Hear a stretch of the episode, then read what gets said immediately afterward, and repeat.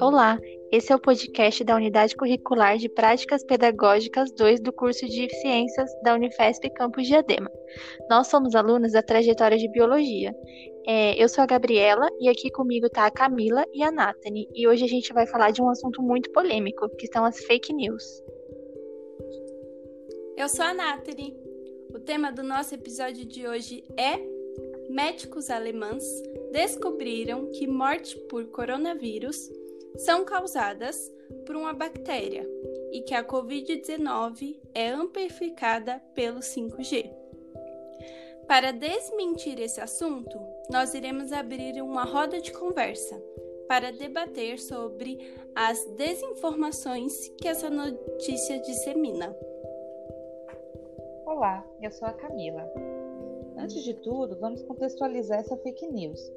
A notícia de que médicos alemães teriam descoberto, a partir de uma autópsia, que as mortes por coronavírus são causadas por uma bactéria e não por um vírus, e que além disso a Covid-19 seria amplificada pela tecnologia 5G, a partir das ondas eletromagnéticas, tem sido amplamente compartilhada nas redes sociais, principalmente nos grupos de WhatsApp, o que faz com que esse tipo de desinformação tenha um alcance descontrolado.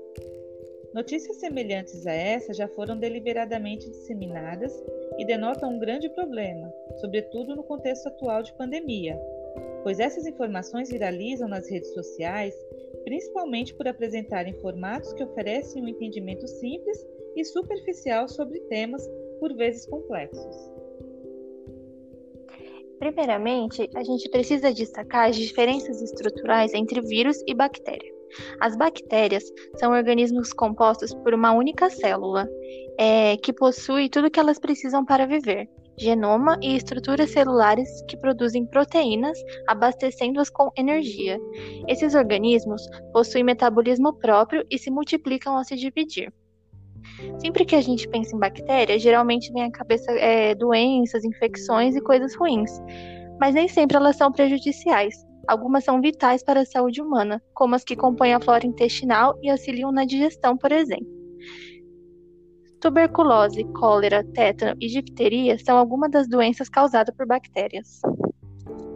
Já os vírus, por outro lado, não são células, mas sim partículas infecciosas.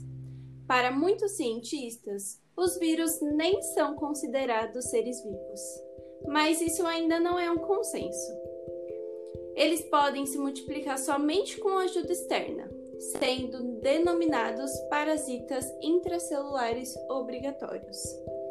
Ao infiltrar seu material genético em células de outros seres, eles os reprogramam para que elas produzam vírus até arrebentar, liberando assim essas partículas infecciosas no corpo e a sua multiplicação é bem rápida. Possui uma, eles possuem uma capacidade de sofrer mutações no curto prazo de tempo. Cada vírus possui uma hospedeira específica. Alguns atuam somente nas plantas, outros em animais e em humanos. Há também aqueles vírus que atacam apenas bactérias e fungos.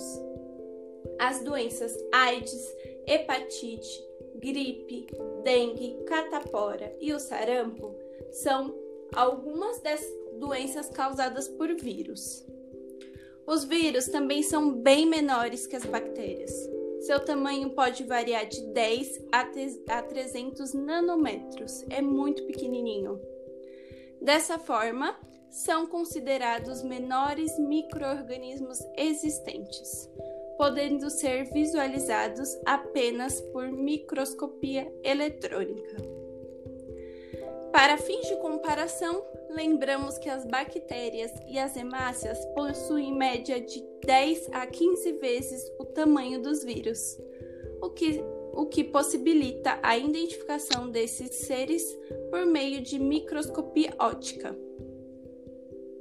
Além dessas características que foram destacadas, foram feitos diversos estudos para comprovar que o SARS-CoV-2, conhecido popularmente também como o novo coronavírus, é realmente um vírus.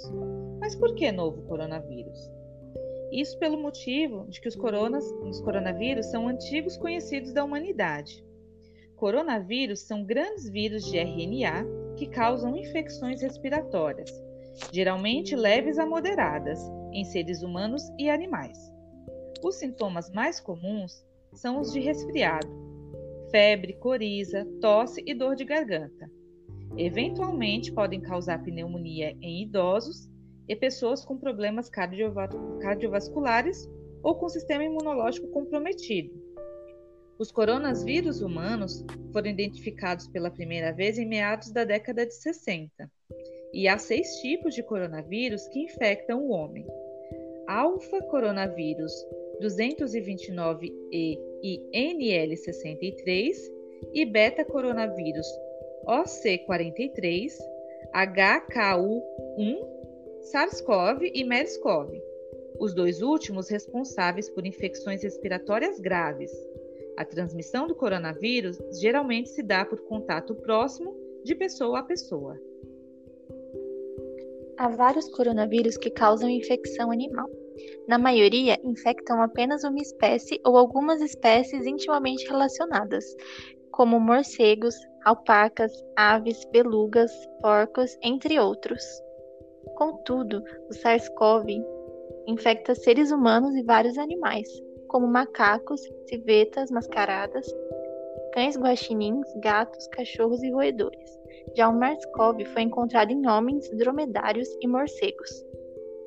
A síndrome respiratória aguda grave foi detectada pela primeira vez na China em novembro de 2002 ela disseminou-se rapidamente, causando uma epidemia que atingiu vários países, infectando cerca de 8 mil pessoas e provocando em torno de 800 mortes. A epidemia foi controlada no ano seguinte e, desde 2004, não houve registro de nenhum caso de SARS. Agora, sobre atribuir a responsabilidade de amplifica... amplificação de transmissão do Covid-19 à tecnologia 5G, a Agência Nacional de Telecomunicações, a Anatel, esclarece que não há nenhuma comprovação científica da relação entre as tecnologias para comunicações móveis, por exemplo, 3G, 4G, 5G e o novo coronavírus, a doença Covid-19. Os limites de, de exposição humana a campos eletromagnéticos emitidos pelas antenas das redes móveis foram estabelecidos no Brasil pela Lei 11.934, em 5 de maio de 2009, seguindo as recomendações da Organização Mundial da Saúde, a OMS. Dessa forma, os rumores de que ondas de rádios afetariam o sistema imunológico não têm embasamento nenhum científico. As ondas de rádio envolvidas no 5G ou em outras tecnologias de telefonia móvel ficam na, na extremidade baixa de frequência do espectro eletromagnético. Menos poderosos que a luz visível, eles não são fortes o suficiente para danificar células, ao contrário da radiação na extremidade de maior frequência do espectro, que inclui os raios solares e os raios X usados na medicina.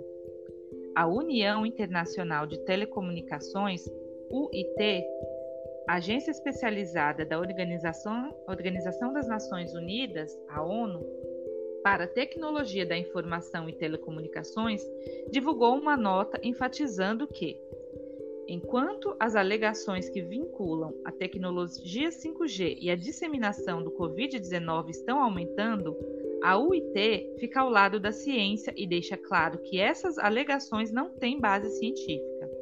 Os vírus não podem viajar em ondas de rádio e redes móveis. A Covid-19, aliás, tem se espalhado em muitos países que não possuem redes móveis 5G. A Covid-19 é transmitida através de gotículas respiratórias quando uma pessoa infectada tosse, espirra ou fala. As pessoas também podem ser infectadas ao tocar em uma superfície contaminada e, em seguida, tocar nos seus olhos, boca ou nariz.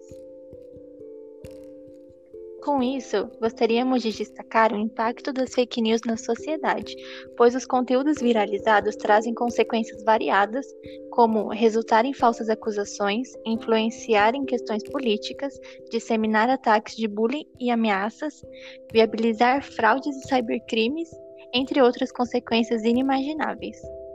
A melhor forma de se prevenir contra as fake news é estando consciente, ou seja, sempre buscar usar o senso crítico ao ler, ao ler informações, principalmente aquelas que são amplamente compartilhadas em redes sociais, buscando sempre fontes alternativas e seguras.